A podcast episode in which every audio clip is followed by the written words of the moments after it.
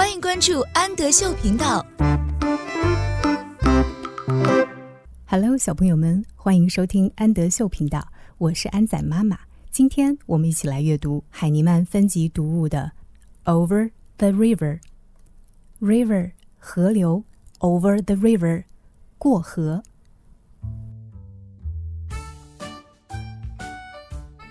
We can see a mouse go over the river.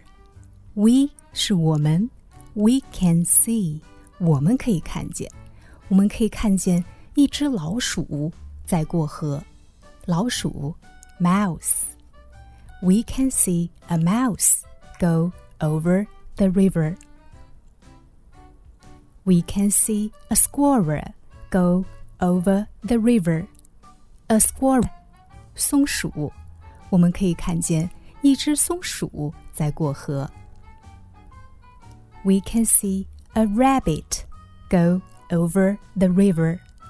A rabbit，小兔子，我们可以看见一只小兔子在过河。We can see a skunk. A skunk，一只臭鼬，go over the river。我们可以看见一只臭鼬在过河。We can see a fox go over the river. A fox，一只狐狸。我们可以看见一只狐狸在过河。We can see a deer go over the river. A deer，一只小鹿。我们可以看见一只小鹿在过河。we can see a bear go over the river.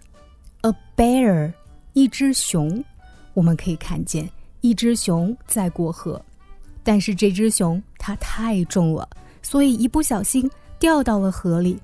We can see the bear go in the river. In 表示在什么什么里面，我们可以看见一只熊掉到了河里。我是安仔妈妈，请在微信公众号搜索“安德秀频道”。